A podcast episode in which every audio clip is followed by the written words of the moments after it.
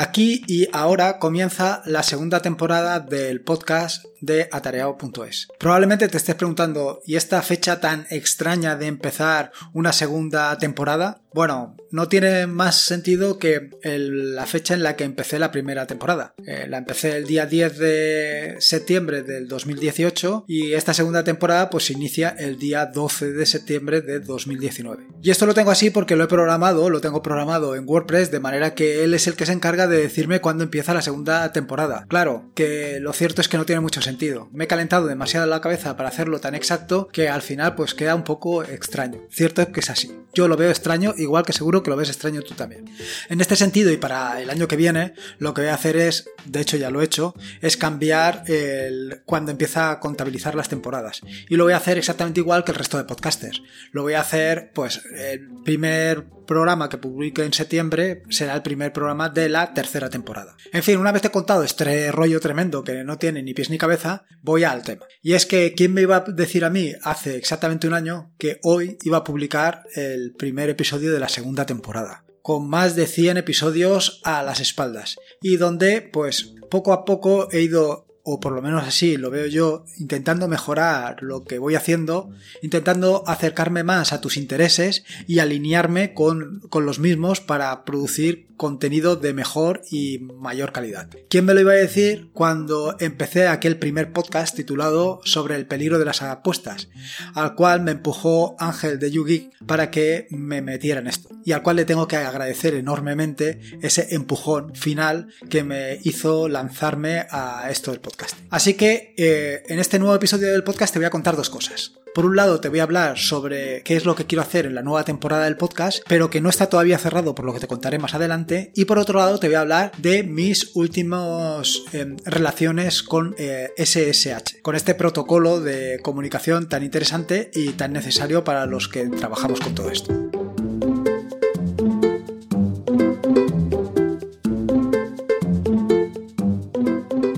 Soy Lorenzo y esto es atareado.es versión podcast. Este es el episodio número 106 del podcast, un podcast sobre Linux, Ubuntu, Android y software libre. Aquí encontrarás desde cómo ser más productivo en el escritorio o montar un servidor de páginas web en un VPS hasta cómo convertir tu casa en un hogar inteligente. Vamos, cualquier cosa que quieras hacer con Linux seguro que la vas a encontrar aquí. Antes que nada, quería pedirte disculpas porque en las últimas semanas no he acertado en absoluto en los artículos que iba a publicar.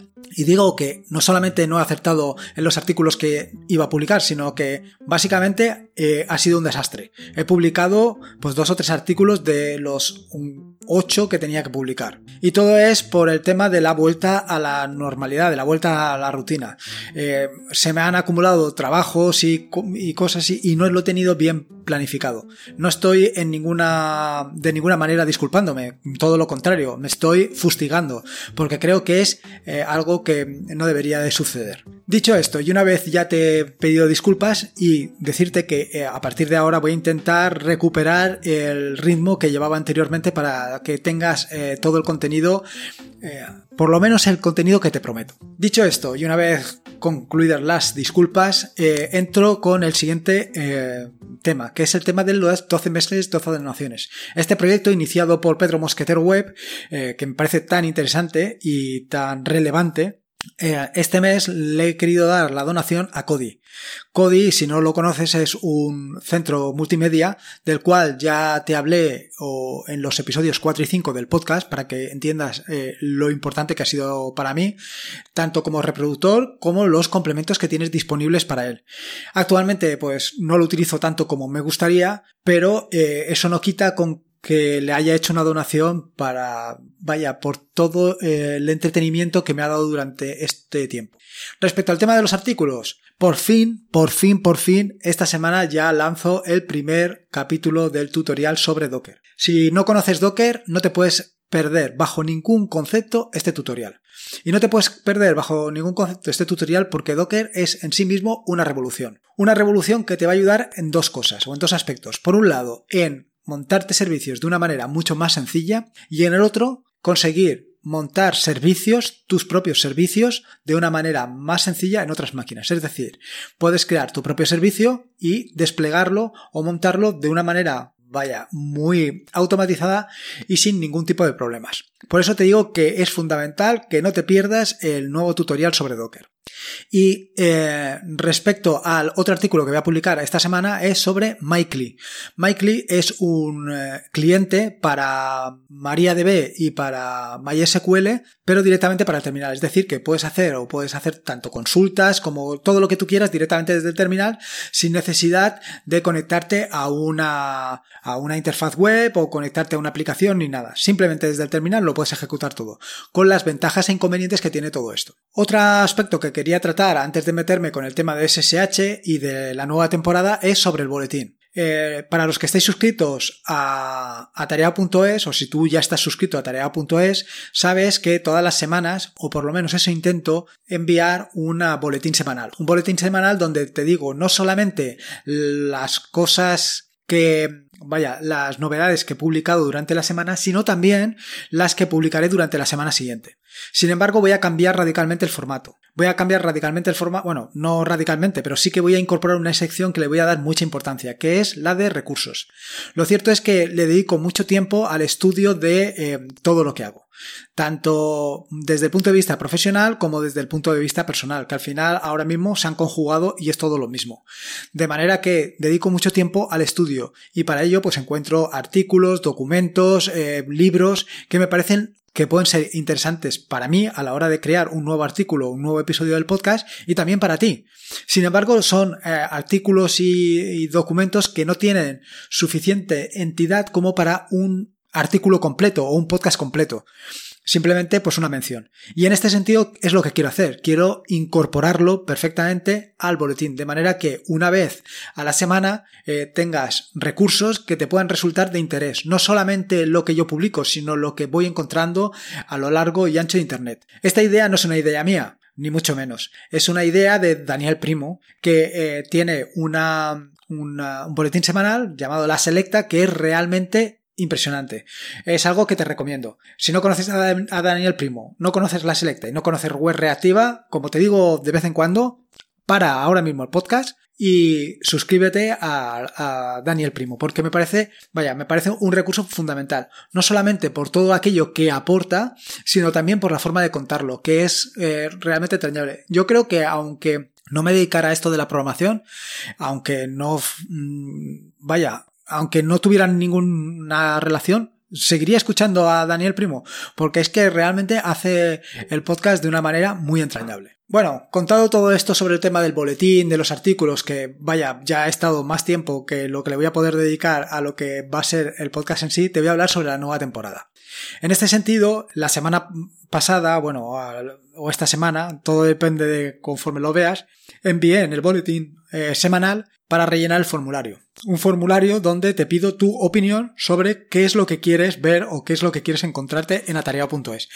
Básicamente se trata de alinear lo que yo escribo y lo que yo publico con tus intereses. De manera que eh, tú encuentres exactamente qué es lo que quieres eh, encontrar y yo publique exactamente lo que tú quieres encontrar y así todo fluya con más, vaya, sea mejor.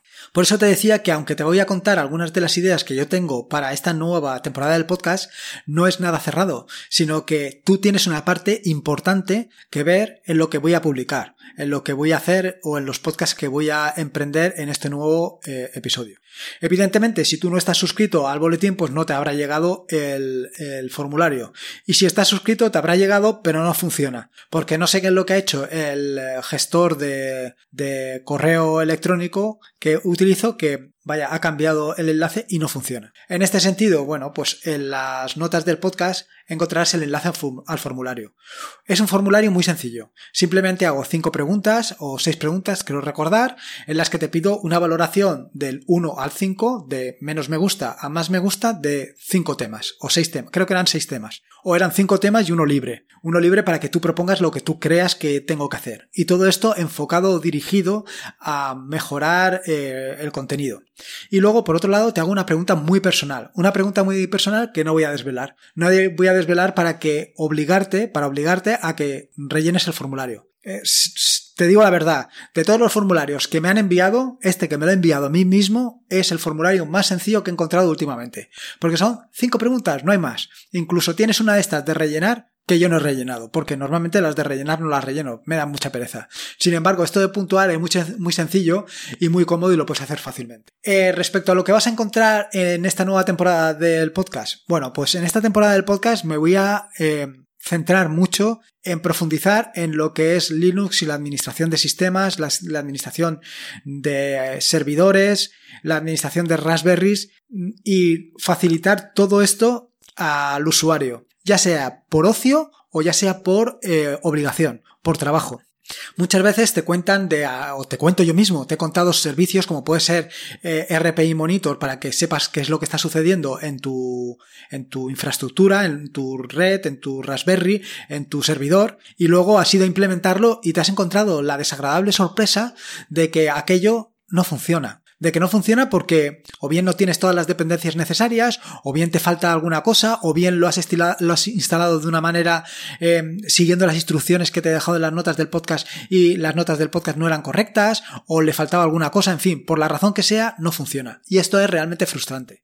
¿Y cómo puedes evitar esto? Bueno, pues precisamente esta semana he puesto el primer, eh, la primera piedra en todo esto. He puesto la primera piedra que es eh, Docker. Docker es una piedra fundamental para precisamente todo esto y lo que te va a permitir hacer despliegues y montar servicios de una manera súper, súper sencilla. Y como te digo, no solamente utilizar imágenes de otros, sino crear tus propias imágenes para que de esta manera cuando distribuyas tu aplicación, cuando distribuyas tu servicio, funcione siempre y a la primera. Evidentemente esto tiene una aplicación directa sobre la Raspberry. Muchos eh, o incluso tú, eh, es posible que te hayas iniciado ahora con la Raspberry, hayas empezado a montar servicios como puede ser un servidor de páginas web y te hayas encontrado con la desagradable sensación de que aquello no funciona. Y yo te estoy hablando aquí maravillas de la Raspberry, de todo lo que se puede hacer con la Raspberry y tú te encuentres con que no puedes hacerlo, con que aquello no funciona. Y eso lo único que lleva es a o bien coges la Raspberry y la tiras por la ventana, con el peligro que esto conlleva de que le des a algún vecino en la cabeza, o bien la tiras a la basura. Y quiero evitar precisamente eso quiero que cuando tú pruebes un servicio funcione siempre. Que cuando eh, lo lances, arranque y enseguida estés em, trabajando con ello o disfrutando de ello. Y para ello lo que voy a hacer este, en esta nueva temporada es hacer dockers. Hacer dockers y enseñarte a hacer a ti dockers y a utilizarlos. Pero no solamente esto, otra de las patas en las que quiero cimentar esta nueva temporada del podcast es en Ansible. Creo que esto es una manera muy sencilla de eh, trabajar con varias Raspberries, porque lo cierto es que yo empecé con una o dos Raspberries y actualmente tengo una docena de Raspberries. Y no te estoy exagerando. Claro, actualizar el sistema operativo de una Raspberry pues tiene su gracia, pero el de 12 ya no tiene tanta gracia.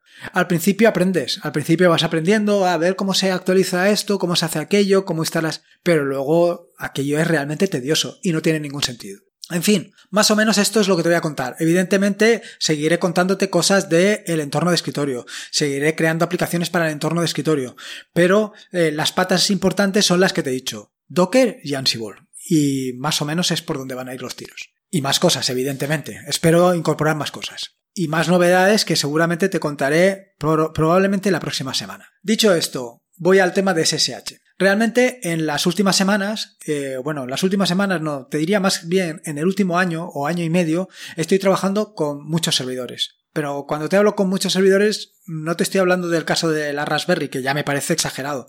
Quiero decir, trabajar con 10 o 12 Raspberry ya me parece un trabajo bastante cansino para ir entrando a Raspberry por Raspberry y acordarte de los credenciales de cada Raspberry, dónde está la Raspberry, cuál es la IP de la Raspberry, todo esto es un follón. Y esto, pues, de, alguna manera tiene que estar eh, coordinado o resuelto que sea sencillo, ¿vale? Evidentemente, como te digo, no te estoy hablando de 10, 10, te estoy hablando más bien de 100. Te estoy hablando de 100 servidores o más de 100 servidores a los que tengo que acceder, a los que por alguna razón tengo que conectarme para hacer algún tipo de acción. Y esto es un verdadero infierno. Ya te contaré en un futuro podcast, en el próximo podcast o en el siguiente, sobre la aplicación que utilizo para Windows para conectarme a los servidores. Pero aún así, aun teniendo esta aplicación, me resulta complicado gestionar tantas direcciones. Así que eh, esto lo he resuelto a mi manera. He creado un pequeño script que ahora te contaré y algunas cosas que me parecen claves y que tú también deberías de utilizar. O a lo mejor tú tienes una solución mucho mejor que la mía, se te ha ocurrido esa solución y la quieres compartir. Pues bienvenida sea. De verdad que cualquier cosa que sea para facilitarnos el trabajo va a ser bienvenida.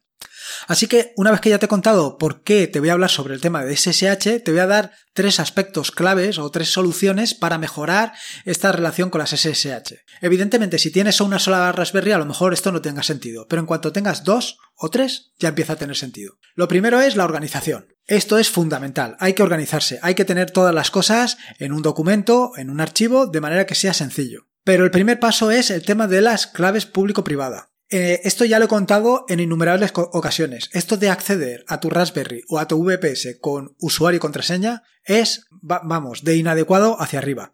Lo fundamental es acceder vía, pues, clave público-privada.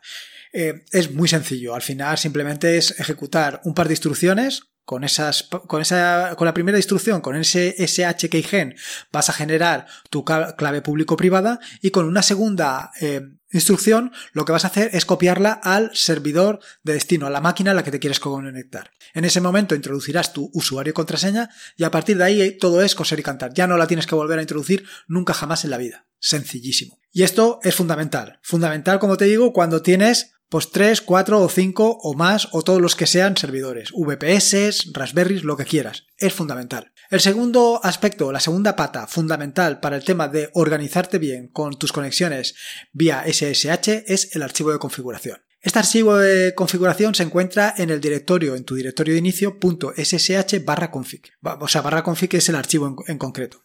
Allí puedes ir colocando todos los eh, hosts todos los servidores, todas las Raspberries donde te quieras conectar. Y le puedes dar un alias. A cada uno de tus Raspberries le puedes llamar por un nombre. Eso ya es lo más cómodo que tengas. A lo mejor prefieres darle un nombre seguido como RPI1, RPI2, RPI3, RPI4 o ponerle nombres como Pepe, José, Juan o Andrea, Silvia y Marta. Eso cada uno, cada uno. Después y tienes que indicar el nombre, eh, la dirección, la dirección IP o el, o el, hostname, y luego el usuario y algunos parámetros más. La gracia del archivo de configuración es que eh, tú puedes poner eh, configuración que sea común a todas. Y esta configuración, que iría con host asterisco, por ejemplo, sería la última que pongas.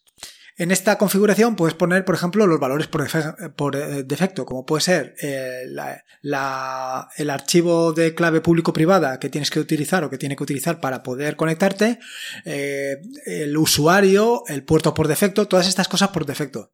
Y en, las, en los anteriores a estos van a ir, pues, los parámetros personales o que identifican de manera unilateral cada uno de los de las Raspberries o de los servicios, en fin, cada uno de los servidores a los que te quieres conectar.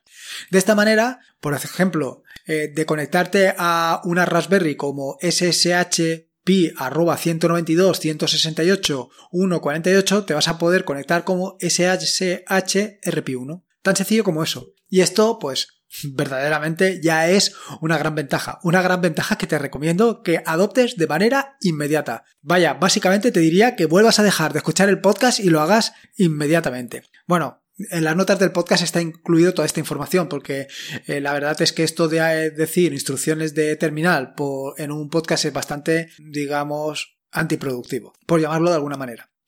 Y la tercera de las patas para mejorar tu eh, relación con el SSH, para mejorar tu productividad eh, trabajando con SSH, es eh, añadir etiquetas a, al archivo de configuración, al SSH barra config. Y es que más vale una, un lápiz corto que una memoria larga. Eso lo tengo más claro que el agua. Y tú, al lado de cada host en el archivo de configuración, puedes añadir con una almohadilla todas las etiquetas que quieras. Por ejemplo, si quieres o tienes varias Raspberry, puedes poner una etiqueta que sea Raspberry. O si, por ejemplo, tienes varios VPS, puedes poner los que están alojados, por ejemplo, en un, en un proveedor. Por ejemplo, en Digital Ocean, pues todos los que, estén en Digital Ocean, pues le pones esa etiqueta. Y si, por ejemplo, eh, un determinado servidor además te sirve para la página web mantasfrescas.es, pues pondrías dos etiquetas. Una que fuera Digital Ocean y otra que fuera mantas frescas. De esta manera, mediante un sencillo grep, perdón,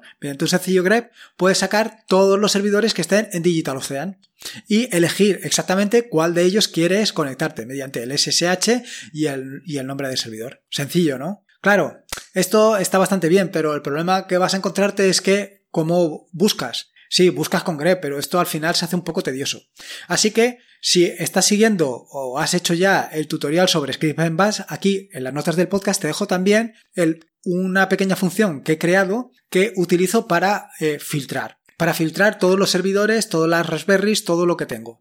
De manera que con esta sencilla función, que la tengo incorporada en el BashRC, eh, llamo a la función que se llama SSHS de search, SSH search, y pongo lo que quiero buscar, por ejemplo Digital Ocean, y me saldrá un listado de exactamente aquellos hosts, aquellos servidores, aquellas aquellos VPS que están en Digital Ocean. O si quiero, por ejemplo, el tema de las Raspberries, exactamente igual. Súper, súper sencillo, súper cómodo y súper práctico.